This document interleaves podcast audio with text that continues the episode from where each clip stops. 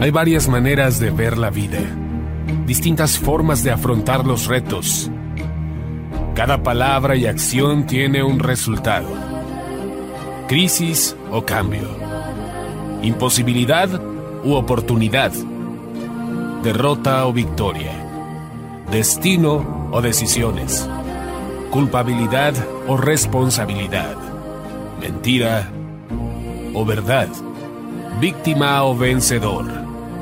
La diferencia se marca en los pensamientos, las ideas y las acciones. Esto es Mensajes de Victoria con Marco Tulio Carrascosa.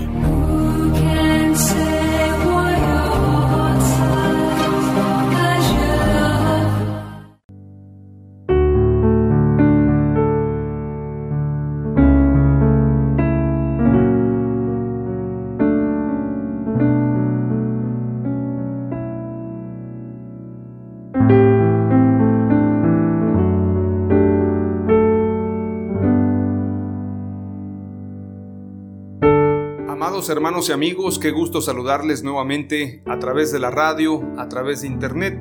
Hoy estoy compartiéndoles un nuevo episodio de la serie La Paternidad de Dios, el episodio número 25, titulado Mi Padre es mi buen pastor. Esta palabra, esta frase, la hemos escuchado en cánticos, hay muchas iglesias que llevan ese nombre, muchas congregaciones. También es importante decirlo, se han escrito poemas sobre el buen pastor que es nuestro Señor Jesús. Se ha hablado en temas de películas. En muchas ocasiones la palabra el buen pastor o Jesús es mi buen pastor es una palabra muy coloquial dentro de la iglesia, es una frase muy reconocida. Sin embargo, ¿qué quiere decir que nuestro Padre, que Jesús es nuestro buen pastor?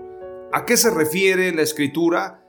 ¿Qué trata de explicarnos y de dónde nace esta frase?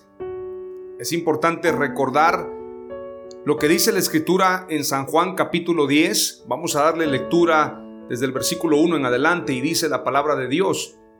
De cierto, de cierto os digo, el que no entra por la puerta en el redil de las ovejas, sino que sube por otra parte, ese es ladrón y salteador. Mas el que entra por la puerta, el pastor de las ovejas es. A este abre el portero y las ovejas oyen su voz, y a sus ovejas llama por nombre y las saca. Mire qué importante mencionar esto. Jesús está hablando que Él es el buen pastor y nos conoce por nombre. Compartía en el mensaje anterior que nuestro Padre nos conoce y el buen pastor conoce a cada una de sus ovejas. Las conoce con características especiales, con peculiaridades, y en este sentido podemos decir que nuestro buen pastor es Jesús y Él nos conoce. Hay congregaciones que han crecido mucho y yo conozco pastores que dicen que es difícil conocer a toda la membresía. Es difícil poder identificar las familias, sobre todo cuando son congregaciones de más de mil personas, congregaciones de cinco mil, congregaciones de veinte mil, y hay congregaciones de hasta 30 mil, 40 mil personas. En Corea del Sur se pastoreaba por parte del pastor David Yonggi Cho la iglesia más grande del mundo.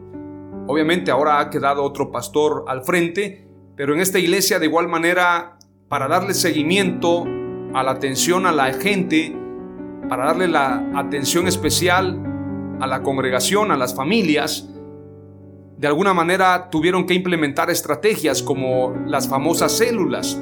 A través de las células familiares que dicho sea de paso iniciaron en Corea del Sur a causa de una enfermedad que tenía el pastor David Yonggi Cho. Él no podía atender a toda la gente, él quería darle un seguimiento. Usted puede estudiar el libro La Cuarta Dimensión, primera parte, segunda parte. Hay otro libro muy bueno que se llama Algo más que números de David Yonggi Cho y él cuenta su experiencia y cuenta su testimonio en este libro de cómo él, a causa de un arduo trabajo en el ministerio, llegó a enfermarse.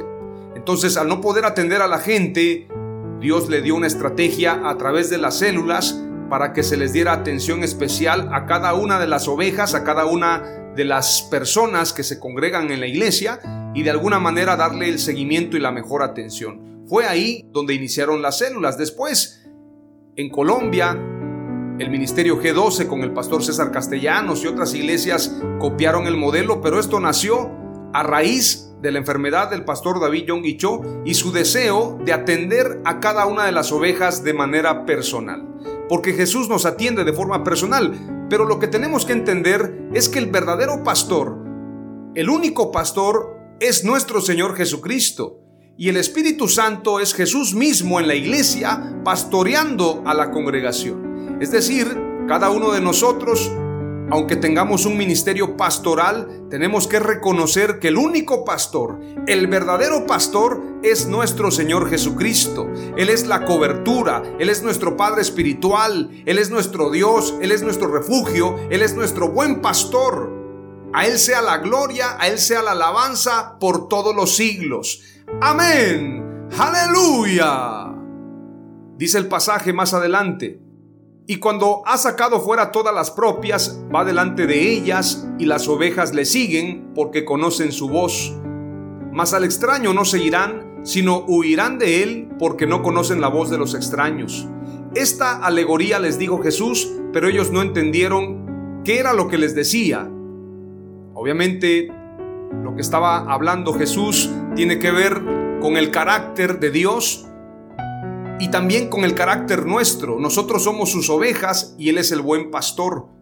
Pero antes de este pasaje, antes de que Jesús se presentara como el buen pastor que da su vida por las ovejas, hubieron hombres de Dios y el primer hombre, el primer profeta, porque tenemos que recordar y reconocer que David, además de ser rey, también fue un profeta de Dios. De hecho, los salmos son profecías que se cumplieron a través de los diferentes acontecimientos en la Biblia y obviamente en la vida de Jesús los salmos se cumplen al pie de la letra. Es decir, los salmos son profecías que escribió también David.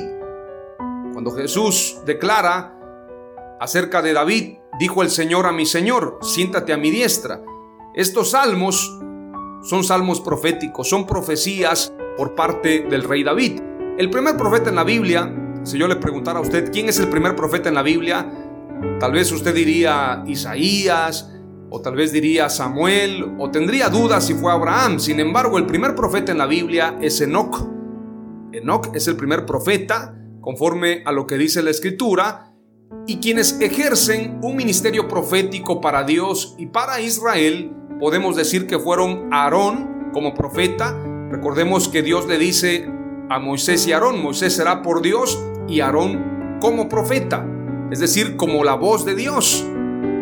Recordemos también que Moisés era tardo para hablar, pero Aarón tenía facilidad de palabra y Aarón era el profeta. Pero en la escritura, en tiempos de caos, Dios levanta a Samuel como profeta.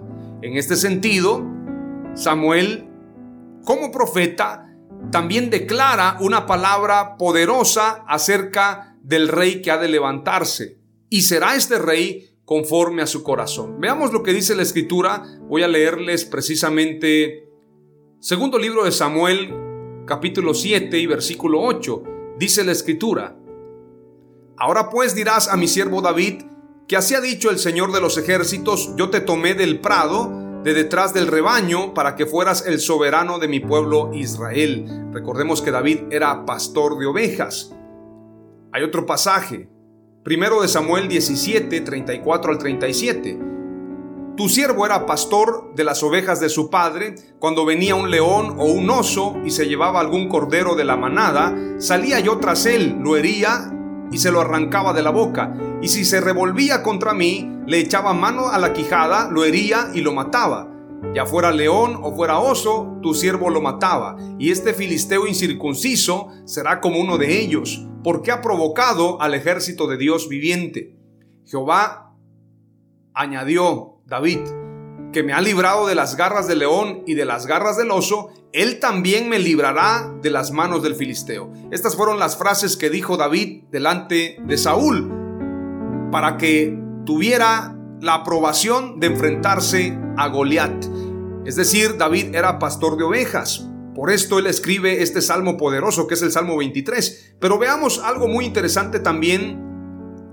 Ya había una profecía que se había dado precisamente en primero de Samuel capítulo 2 versículo 35 al 36 dice: Y yo me levantaré un sacerdote fiel que haga conforme a mi corazón y a mi alma, y yo le edificaré casa firme y andará delante de mi ungido todos los días. Y el que hubiere quedado en tu casa vendrá a postrarse delante de él por una moneda de plata y un bocado de pan, diciéndole, te ruego que me agregues a alguno de los ministerios para que pueda comer un bocado de pan. Está hablando esta profecía acerca de Samuel como profeta, pero qué curioso que se utiliza la misma frase, que haga conforme a mi corazón y a mi alma. Recuerde usted que nosotros somos llamados reyes y sacerdotes para Dios. Como reyes administramos la bendición de Dios, somos administradores de la gracia de Dios. Como sacerdotes ofrecemos alabanza, es decir, estamos en la tierra para reinar y para adorar a Dios. Por esto siempre caminan reyes y profetas, reyes y sacerdotes para Dios, Moisés y Aarón, Samuel y David, Jesús y la iglesia. Bueno, hay tantos ejemplos. Veamos lo que dice también la escritura en 1 de Samuel capítulo 13 y versículo 14. Pero ahora tu reino no perdurará el Señor ha buscado para sí un hombre conforme a su corazón y el Señor le ha designado como príncipe sobre su pueblo porque tú no guardaste lo que el Señor te ordenó. Está sentenciando el profeta Samuel a Saúl por haber fallado, pero dice claramente, el Señor ha buscado para sí un hombre conforme a su corazón. ¿Y por qué David era conforme al corazón de Dios? Simplemente porque él daba su vida por las ovejas. Él entregaba su vida, así como Jesús, así como Dios. Jesús entregó su vida por las ovejas. Por esto el Señor declara, David es hallado conforme a mi corazón, porque David daba su vida. Veamos lo que dice la escritura también en Hechos 13:22. Después de quitarlo, les levantó por rey a David, del cual Dios también testificó y dijo, he hallado a David, hijo de Isaí, un hombre conforme a mi corazón, que hará toda mi voluntad. Jeremías 3:15 también declara, y os daré pastores según mi corazón, que os apacienten con ciencia y con inteligencia. En Isaías también, en el capítulo 40, declara, He aquí que Jehová el Señor vendrá con poder y su brazo señoreará, he aquí que su recompensa viene con él y su paga delante de su rostro. Luego dice más adelante, como pastor apacentará su rebaño, en su brazo llevará los corderos y en su seno los llevará. Pastoreará suavemente a las recién paridas. Habla del amor de Dios. Hechos 20:28 declara, Tened cuidado de vosotros y de toda la grey, en medio de la cual el Espíritu Santo os ha hecho obispos para pastorear la iglesia de Dios, la cual él compró con su propia sangre.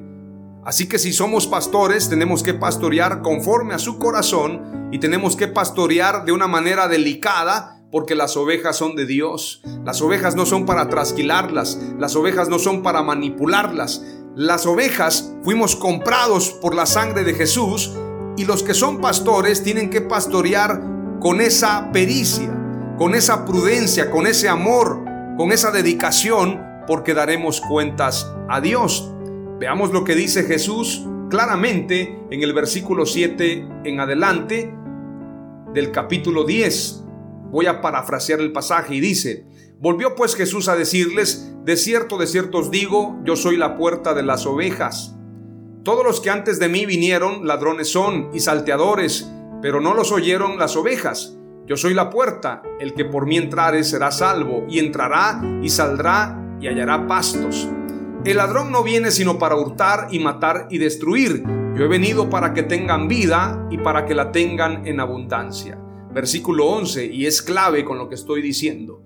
Yo soy el buen pastor. El buen pastor su vida da por las ovejas, mas el asalariado y el que no es el pastor, de quien no son propias las ovejas, ve venir al lobo y deja las ovejas y huye, y el lobo arrebata las ovejas y las dispersa.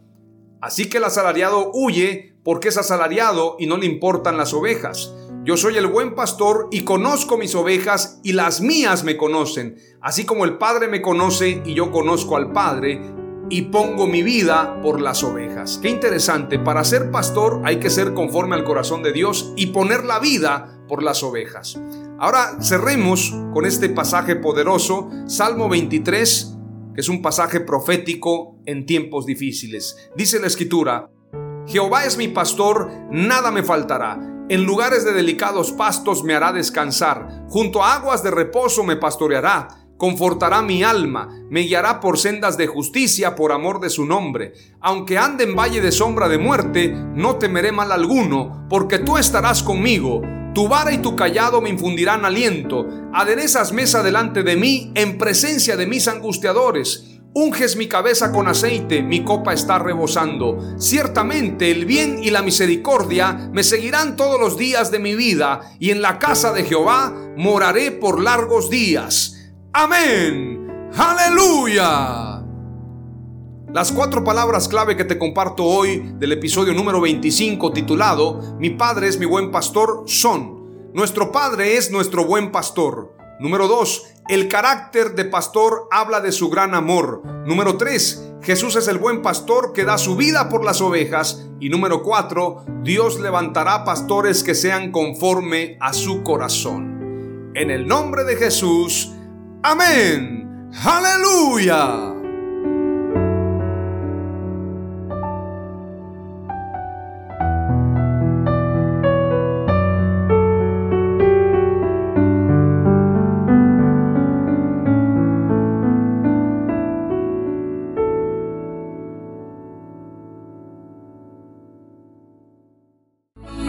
Esto fue Mensajes de Victoria con Marco Tulio Carrascosa. Gracias por escucharnos y seguirnos en nuestras redes sociales. Si deseas invitarnos a tu ciudad, escríbenos por inbox o al WhatsApp 961 66 882 99 961 66 882 99.